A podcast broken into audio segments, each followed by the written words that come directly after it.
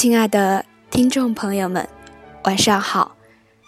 今天想为大家读一篇王小波的文章，《一只特立独行的猪》。接下来，让我们一起来读。插队的时候，我喂过猪，也放过牛。假如没有人来管，这两种动物也完全知道该怎样生活。它们会自由自在地闲逛，饥则食，渴则饮。春天来临的时候，还要谈谈爱情。这样一来，他们的生活层次很低，完全乏善可陈。人来了以后，给他们的生活做出了安排。每一头牛和每一口猪的生活都有了主题。就他们中的大多数而言，这种生活主题是很悲惨的。前者的主题是干活，后者的主题是长肉。我不认为这有什么可抱怨的。因为我当时的生活也不见得丰富了多少，除了八个样板戏，也没有什么消遣。有极少数的猪和牛，他们的生活另有安排。以猪为例，种猪和母猪除了吃，还有别的事可干。就我所见，他们对这些安排。也不大喜欢。种猪的任务是交配，换言之，我们的政策准许他当个花花公子。但是疲惫的种猪往往摆出一种肉猪。肉猪是阉过的，才有的正人君子架势，死活不肯跳到母猪背上去。母猪的任务是生崽儿。但有些母猪却要把猪崽儿吃掉。总的来说，人的安排使猪痛苦不堪，但他们还是接受了。猪总是猪啊！对生活做种种设置是人特有的品性，不光是设置动物，也设置自己。我们知道，在古希腊有个斯巴达，那里的生活被设置得了无生趣，其目的就是要使男人成为亡命战士，使女人成为生育机器。前者像些斗鸡，后者像些母猪。这两类动物是很特别的，但我以为他们肯定不喜欢自己的生活。但不喜欢又能怎样？人也好，动物也罢，都很难改变自己的命运。以下谈的一只猪有些与众不同。我喂猪时，它已经有四五岁了。从名分上说，它是肉猪，但长得又黑又瘦，两眼炯炯有光。这家伙像山羊一样敏捷，一米高的猪栏一跳就过。它还能跳上猪圈的房顶，这一点又像是猫，所以它总是到处游逛，根本就不在圈里待着。所有喂过猪的知青都把它当宠儿来对待，它也是我的宠儿，因为。他只对知青好，容许他们走到三米之内。要是别的人，他早就跑了。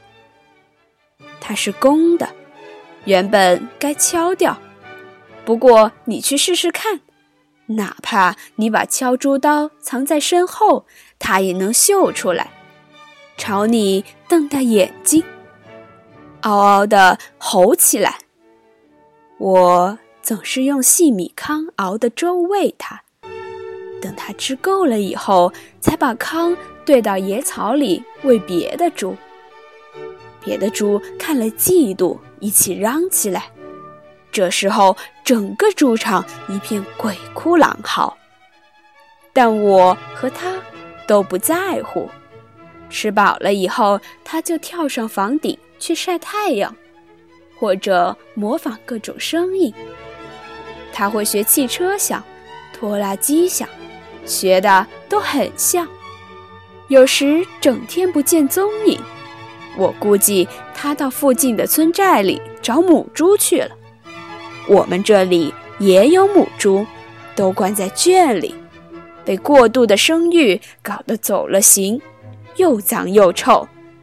他对它们不感兴趣，村寨里的母猪好看一些。他有很多精彩的事迹，但我喂猪的时间短，知道的有限，索性就不写了。总而言之，所有喂过猪的知青都喜欢他，喜欢他特立独行的派头儿，还说他活得潇洒。但老乡们就不这么浪漫，他们说这猪不正经。领导则痛恨他，这一点以后还要谈到。我对他，则不只是喜欢。我尊敬他，常常不顾自己虚长十几岁这一事实，把他叫做猪兄。如前所述，这位猪兄会模仿各种声音，我想他也学过人说话，但没有学会。假如学会了，我们就可以做倾心之谈，但这不能怪他。人和猪的音色差得太远了。后来，猪兄学会了汽笛叫，这个本领给他招来了麻烦。我们那里有座糖厂，中午要鸣一次汽笛，让工人换班。我们队下地干活时，听见这次汽笛响，就收工回来。我的猪兄每天上午十点钟总要跳到房上学汽笛，地里的人听见他叫就回来，这可比糖厂鸣笛早了一个半小时。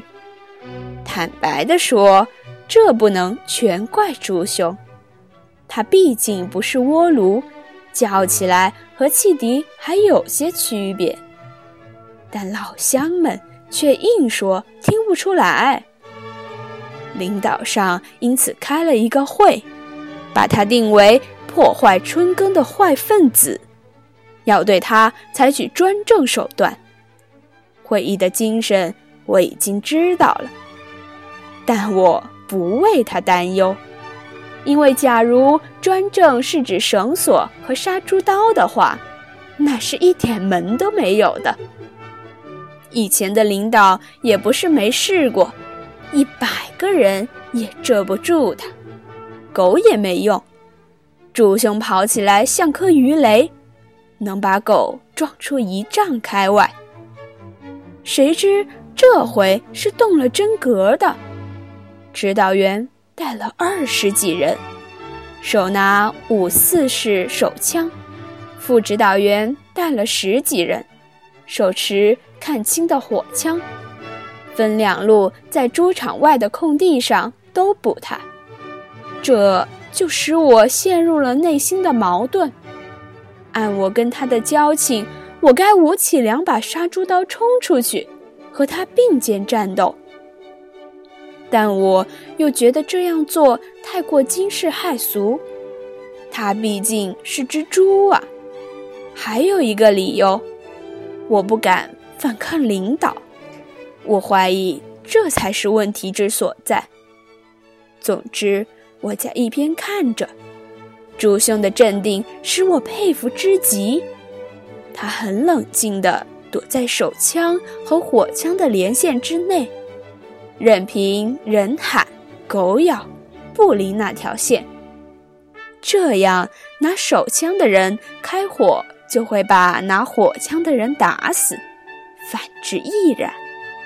两头同时开火，两头都会被打死。至于他，因为目标小，多半没事儿。就这样连兜了几个圈子，他找到了一个空子，一头撞出去了，跑得潇洒之极。以后我在甘蔗地里还见过他一次，他长出了獠牙，还认识我，但已不容我走近了。这种冷淡使我痛心，但我也赞成他对心怀叵测的人保持距离。我已经四十岁了，除了这只猪。